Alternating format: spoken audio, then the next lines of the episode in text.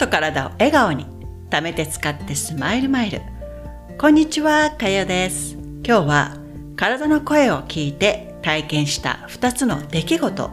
というテーマでお送りしていきたいと思います。頭の中から聞こえる声っていうのがあるというふうに話したことを覚えてますでしょうか？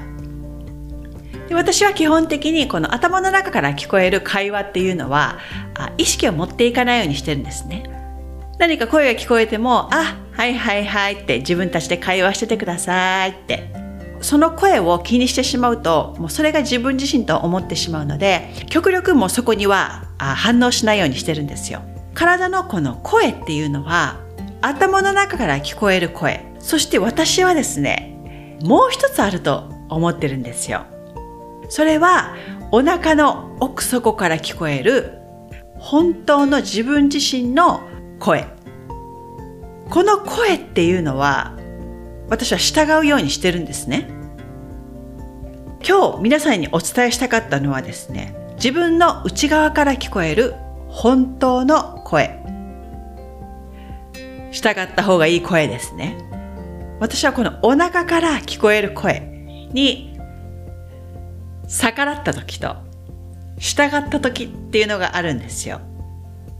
まあ、逆らった時っていうのは以前あなたにお伝えしたと思うんですけど、まずはこの逆らった時からいきましょうか。で、この2つの体験を今日は皆さんにシェアしたいと思ってるんですよ。ヨガや瞑想を一日の習慣にしてからお腹のこの真の声と頭の中から聞こえる自分自身ではない声この違いっていうのがだんだん分かるようになってきたんですよ。なぜかというと私は前お伝えしたようにすごく動き回る性格なんですね。このように常に動き回っていると自分の体からね発している言葉とかこの体の状態ですね、にこう耳を傾ける習慣がないので、いつもね、意識が外側に行ってたんですね。でもヨガや瞑想っていうのは自分の体が地面ですね。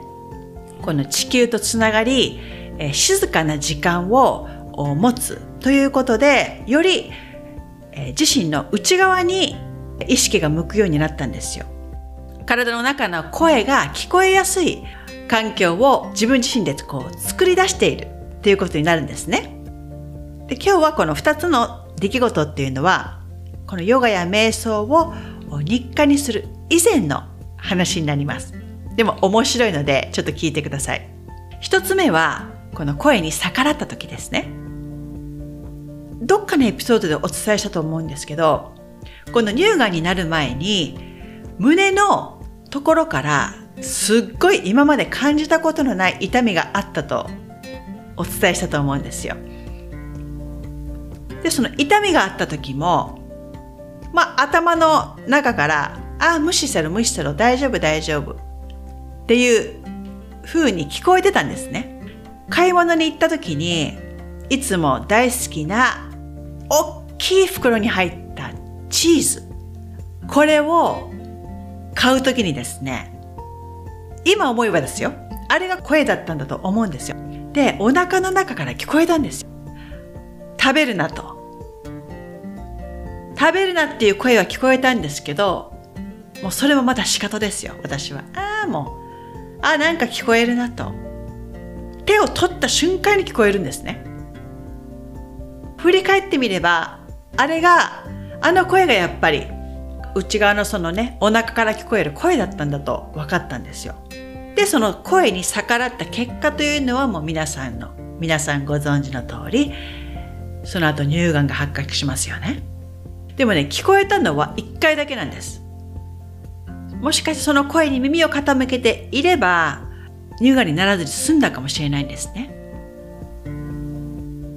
まあでもそれはもう結局後の祭りですから、えー、それをねずっと食べていくともう痛みがどんどん増してきてちょっと最悪のね結果になってしまいましたが今となってはねこの乳がんもこの経験をしてもらったことで私の人生の中にまた一つ皆さんとこうシェアできることが増えたなと思っているので今はねこの体験にも感謝してるんですよ。でもう一つの出来事がこれはお腹から発せられる声に自分がちゃんと従った体験になります。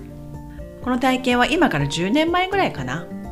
私と主人まだ息子がいない頃ですね。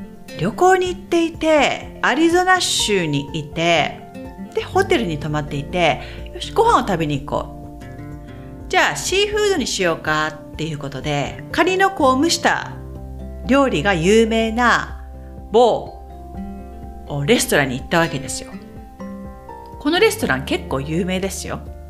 でそこに行き主人はこの蒸したカニがものすごく食べたかったらしくてそれを注文したんですよでそこのレストランはもうその蒸したカニ料理が有名なので、まあこれを食べずして帰るわけにはいかないと。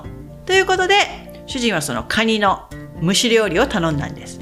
そのレストランは蒸したカニがメインなので、メニューがね、もうそれでほとんど埋まってるんですよ。で、いろんな違うスパイスがあって、まあその中から選ぶんですけど、この時はそこまでね、何も聞こえなかったかな。でもどうしてもね、蒸したカニ料理は私食べたくなかったんですね。で、違うものを注文したんです。で、待っているとオーダーしたものがテーブルに運ばれてきます。で、主人はもう美味しそうに食べてるんですよ。で、主人が私に聞いてきたんです。食べる？で、その時に聞こえたんですよ。これお腹からの声ですよ。食べるなと。これはもうはっきり聞こえました。あ、じゃあもう食べない。もう食べるなって声が聞こえて、私、ちゃんと従いました。食べなかったんですよ。そこから約6時間後、どうなったと思いますか？ホテルに滞在してたんですけど、主人がもう夜中の1時ぐらいだったかな。すっと起きて、はい、来ました。食中毒です。上から下からもうね絶え間なくエンドレスで続くこの状況カニが多分きちっと蒸されてなかったと思うんですよで食中毒で次の日帰る予定だったんですけど延泊して主人がこう回復するまでホテルに泊まってたんですねうわーもう私これ本当にゾクッとして。でこの体験を今日は皆さんとシェアしたくてですねお伝えしてるんですよ。ヨガはあまり苦手だなっていう方も瞑想はもう少しの時間でいいんですよ。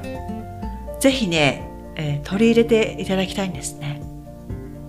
瞑想で静かな時間を作り出すと慌ただしい頭の中の言葉とか声ですねこれにね、本当に無駄に反応しなくなるんですよ。すごいね、上辺なんですね。頭の中っていうのは。で、このお腹から聞こえてくるっていうのは、ものすごく深いんですよ。で、この深いとこから出ている声っていうのは、なかなかね、気づきにくいんです。でも、一日の終わりにでもいいんですよ。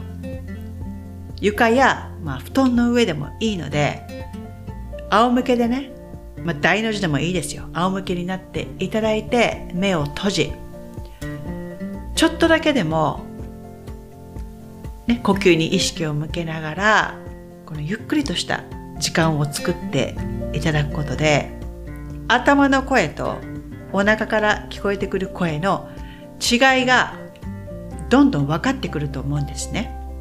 毎日慌ただしくしているとボソボソボソって話しかけられてもあーってなるでしょ。わからない。聞こえない。でも静かな場所に身を置いて目を閉じてあげるだけでも声の違いに認識できる時がやってきます。このお腹の奥から出てくる声には従うようにしてください。きっとその声があなたを助けてくれます。それでは最後まで聞いていただきありがとうございました。